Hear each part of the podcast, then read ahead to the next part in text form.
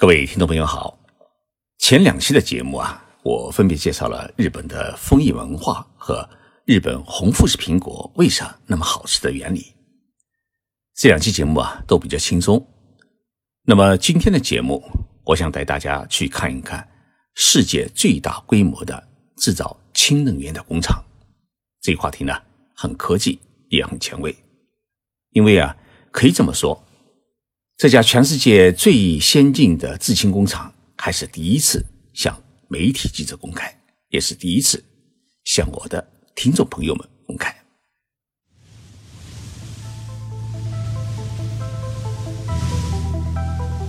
任你波涛汹涌，我自静静到来。静说日本，冷静才能说出真相。我是徐宁波，在东京给各位讲述日本故事。关于日本的氢能源汽车，我在去年和今年啊，已经做过两期节目。汽车能源从汽油、柴油，再到蓄电池驱动的电动车，已经跨过了近百年的历史。有没有更环保、更强劲的汽车能源？日本的丰田汽车公司从一九九二年开始这项研究，他们的目标啊，瞄准了氢气。希望将氢气反应所产生的化学能，能转换为机械能，以推动车辆的行驶。经过长达二十二年的研究开发，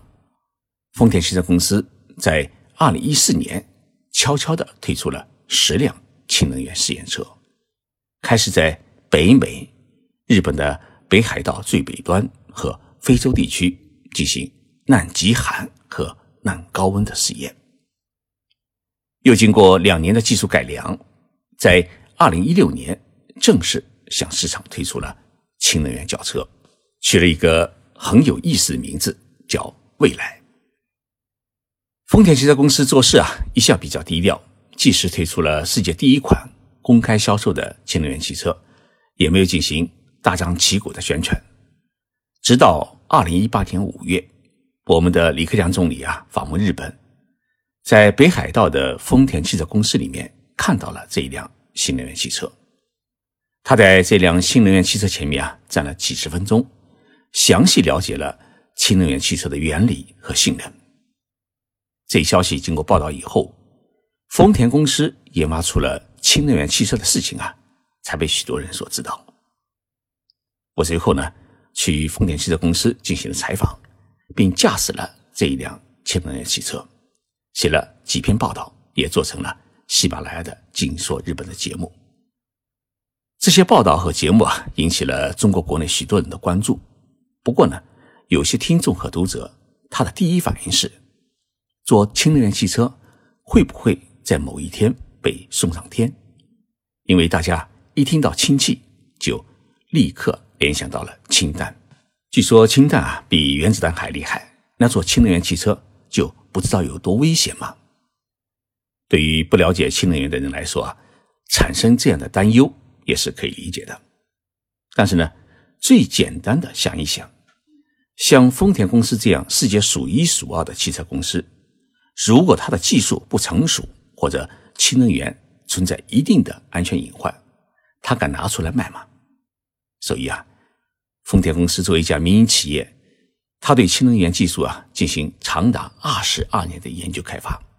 理论上来说啊，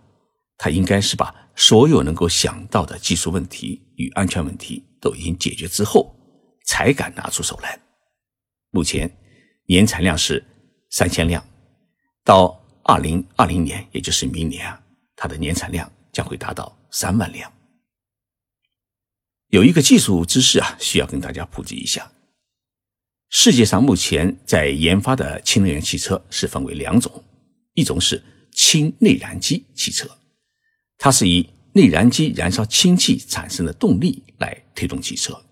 那么另一种呢是氢燃料电池车，是让氢气与空气中的氧气在燃料电池当中发生反应，由此产生电力来驱动电动马达，由电动马达来推动车辆的行驶。丰田的氢能源汽车啊，是属于后一种，因为后一种比前一种呢更先进、更环保。使用氢气跟空气中的氧气发生反应，它生成的只能是水，没有二氧化碳。所以啊，氢能源汽车是真正意义上的零排放。前几天我去采访了东京奥运会的组委会，知道丰田汽车公司的氢能源汽车啊将会成为明年东京奥运会的官方用车。不仅是五百辆贵宾用车呢，将会全部采用丰田的第二代的氢能源车。同时呢，比赛场地与选手村之间的运送大巴以及选手村内部的自动驾驶汽车也将使用丰田的氢能源车。我讲到这里啊，大家完全可以明白，丰田的氢能源汽车是绝对安全的。不然啊，东京奥委会他是不会用它来迎送各国的贵宾和运动员。我在微信公众号叫“静说日本”上面啊，发了丰田氢能源汽车的文章之后，读者们的第二个问题便是集中在这上面，那就是日本的氢能源它是怎么造出来的？制氢所需的电，它又是从哪里来的？如果制氢所需要的电力还是来自于一般电力，那么成本就不会很低，而且也很难说是绝对的环保。为了解答大家的这个问题啊，我联系了日本国立新能源产业机构，因为日本最新的制氢工厂就是在这一机构的组织下建设的。当我想。这一机构，它的全名叫新能源产业技术综合开发机构。说明我的目的之后呢，他们很快的批准了我的采访要求。于是，我在十一月十二号走进了这一家日本最新的制氢工厂。这一家制氢工厂呢，位于福岛县浪江町新建的一个叫鹏岩产业的工业团地，距离福岛第一核电站大约是二十公里。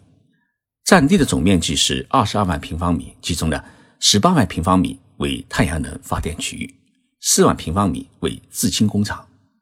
是目前全世界规模最大的一家制氢工厂。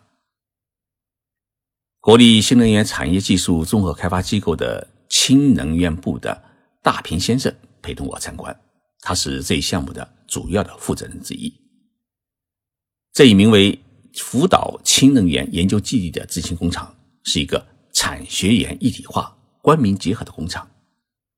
直接参与这一工厂建设运营的机构和企业呢，总共有四家。第一家呢，就是这个新能源产业的开发机构，它是负责技术研究。第二呢，是东芝公司，它主要负责制氢设备的研制。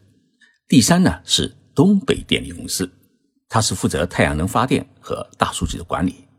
第四呢是岩谷产业公司，它主要负责氢能的生产与运输。整个制氢工厂分为四大设施，分别是制氢车间、储气管区、压缩与出货的运输站，还有一个是综合管理中心。根据大平先生的介绍，制氢所采用的技术与工艺是水电解，在充满电解液的。电解槽中通入直流电，水分子在电极上发生电化学反应，分解成氢气和氧气。而制氢所需要的电力呢，则来自于太阳能发电。根据这一设计，这家制氢工厂每小时生产的氢气为两千立方米，一年的生产能力为九百吨，可以满足一万辆氢能源汽车一年的氢能所需。福岛原本是日本的电力大县，县内呢有福岛第一核电站和第二核电站，还有电力发电站。第一核电站呢，在二零一一年的大地震、大海啸的袭击当中发生了核泄漏事故，目前呢已经全部废炉。第二核电站呢是停止发电当中，所以福岛县是电力大县，它这个名誉啊，其实已经是。名存实亡。制氢工厂的建设不仅是福岛灾后重建的重要一环，更是恢复电力大县地位的一大举措，让环保安全的氢能源来代替核电，构建面向未来的能源生产与供应体系，让日本啊脱离核电社会，迈向氢能社会。那么，福岛的这一座制氢工厂会成为一大象征。我们在线上看到，整个制氢工厂都已经建设完成，太阳能发电区域呢还在安装当中，正式投产会在二零二零年的六月之前，也就是明年的夏天之前。而随后举行的东京奥运会，所有的氢能源车辆所需要的氢气都将在这里生产，从这里运送到各个加氢站，为东京奥运会呢做贡献。最后啊，我来给大家介绍一下运氢车，就是运送氢气的车辆。这个运氢车啊是特别开发的车辆，整个气罐它的后侧呢还装有轮胎，也就是说。氢气从储气罐里面进入压缩机压缩之后呢，直接是灌注到运输气管当中，而卡车车体呢，直接将气管挂靠以后就可以拉走，而不需要进行现场的灌注，最大限度呢保证氢气灌注与运输的安全性。目前啊，日本已经有两架制氢工厂，但是呢，它的制氢所需要的电力还是采用普通的工业用电。原料是以石油、天然气为主。那么福岛的这一家新工厂呢，这是完全利用自然人来生产氢能。目前呢，也是世界上最先进的一个制氢工厂。大平先生说，这家制氢工厂运营成熟之后呢，会复制到日本的其他地区。这样一来的话呢，日本各地都有可能利用山坡或者荒地来建设绿色的制氢工厂。氢能源也会从最初的汽车能源，逐步发展成为整个社会的基础能源，走进家庭，走进工厂，走进城市的公共设施。日本呢，也将会逐渐的告别核电，进入一个氢能源社会。根据丰田汽车公司的计划，到二零三零年，当时丰田汽车公司的氢能源汽车的产量将会达到一百万辆。而世界上第一个让氢气通过管道进入家庭，提供家庭热能与电能联合供应的住宅区，将在今年年底与东京湾建成。首先作为明年的东京奥运会的选手村使用，之后呢将出售给东京的市民。有了这一管道氢气供应，家里的热水哈，呃，还有地热啊，自然是依靠。氢能燃烧的热能来解决，更为关键的是，它能够发电。因此呢，理论上来说，整个家庭是不需要外部电力，只需要氢能就可以解决家庭从空调、电视机、电冰箱、洗衣机到做饭的所有的电力所需。而作为丰田汽车公司，他们的目标是，汽车环保必须从能源制造开始。制氢工厂的制氢过程当中，首先要实行零排放，然后呢，氢能源汽车要实行零排放，然后氢能源电池的处理要实行零污染。只有做到这样，